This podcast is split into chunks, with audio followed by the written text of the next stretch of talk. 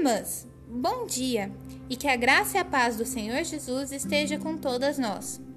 Gostaria de convidá-las a meditar comigo nessa palavra que o Senhor trouxe ao meu coração, que está no livro de João, no capítulo 4, no versículo 23, que diz assim: Mas virá o tempo, e de fato já chegou, em que os verdadeiros adoradores adorarão ao Pai em espírito e em verdade, pois são esses os que o Pai quer que o adorem. Nessa passagem do capítulo 4 do livro de João, Jesus ele sai da Judéia com destino à Galiléia.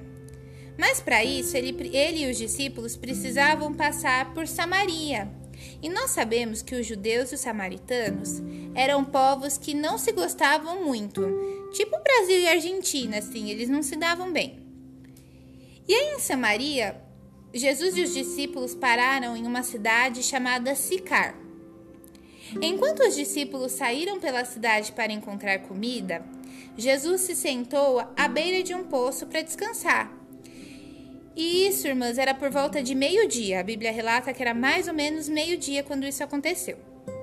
Foi então que chegou uma mulher samaritana para tirar água do poço. E Jesus pediu para ela um pouco de água para beber.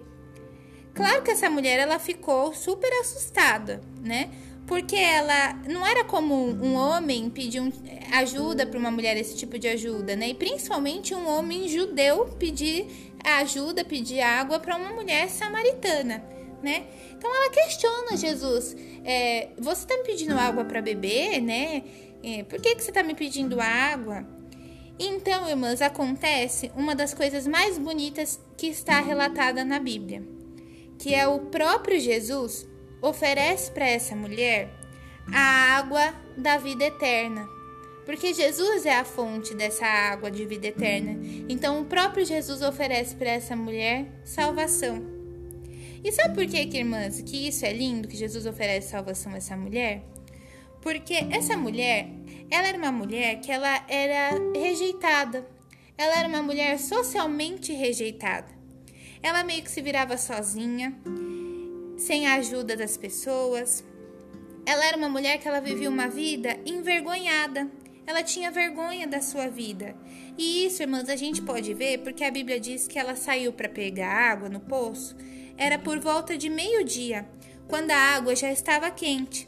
Sendo que as mulheres daquela época, normalmente elas pegavam água pela manhã, porque era quando a água estava mais fresca e aí elas conseguiam recolher água suficiente para fazer todos os seus afazeres do dia. Mas aquela mulher ela escolheu buscar água meio-dia, num horário onde a água já estava quente lá dentro do poço e que ela não ia encontrar com ninguém no meio do caminho, porque ela sabia que as pessoas não gostavam dela, que as pessoas a rejeitavam pela vida que ela tinha. E quantas vezes, né, irmãs, a gente não se sente assim, né? A gente se sente como essa mulher. A gente às vezes se sente perdida, às vezes a gente se sente rejeitada, a gente se sente excluída e muitas vezes a gente se sente esperança, sem esperança. Eu tenho certeza que nessa quarentena vocês experimentaram muitos desses sentimentos e principalmente o sentimento da solidão, às vezes até o sentimento da rejeição, porque a gente ficou trancado dentro de casa sem ver ninguém.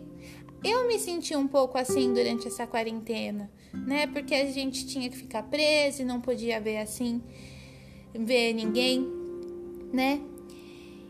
Mas, irmãs, eu quero que vocês se lembrem que Cristo, ele vai estar sempre sentado perto do poço, esperando por você. Mesmo que você se senta lá no fundo do poço, Jesus Cristo ele vai chegar perto do poço e ele vai estar lá para você, por você. Basta, irmãs, vocês quererem tomar a, a água da vida eterna, a água da vida, oferecer ter essa água da vida oferecida por Jesus, porque Ele nos dá essa água pessoalmente. Então, irmãs, entregue a Deus todos os seus sentimentos, os sentimentos bons, os sentimentos que fazem mal para a gente também. e deixe que Deus cuide de você. Deixa Jesus cuidar de você. Deixa Jesus cuidar dos seus sentimentos. Enquanto você permite que Deus cuide dos seus sentimentos, faça aquilo que Jesus falou para aquela mulher. Adore, porque o Pai está procurando verdadeiros adoradores.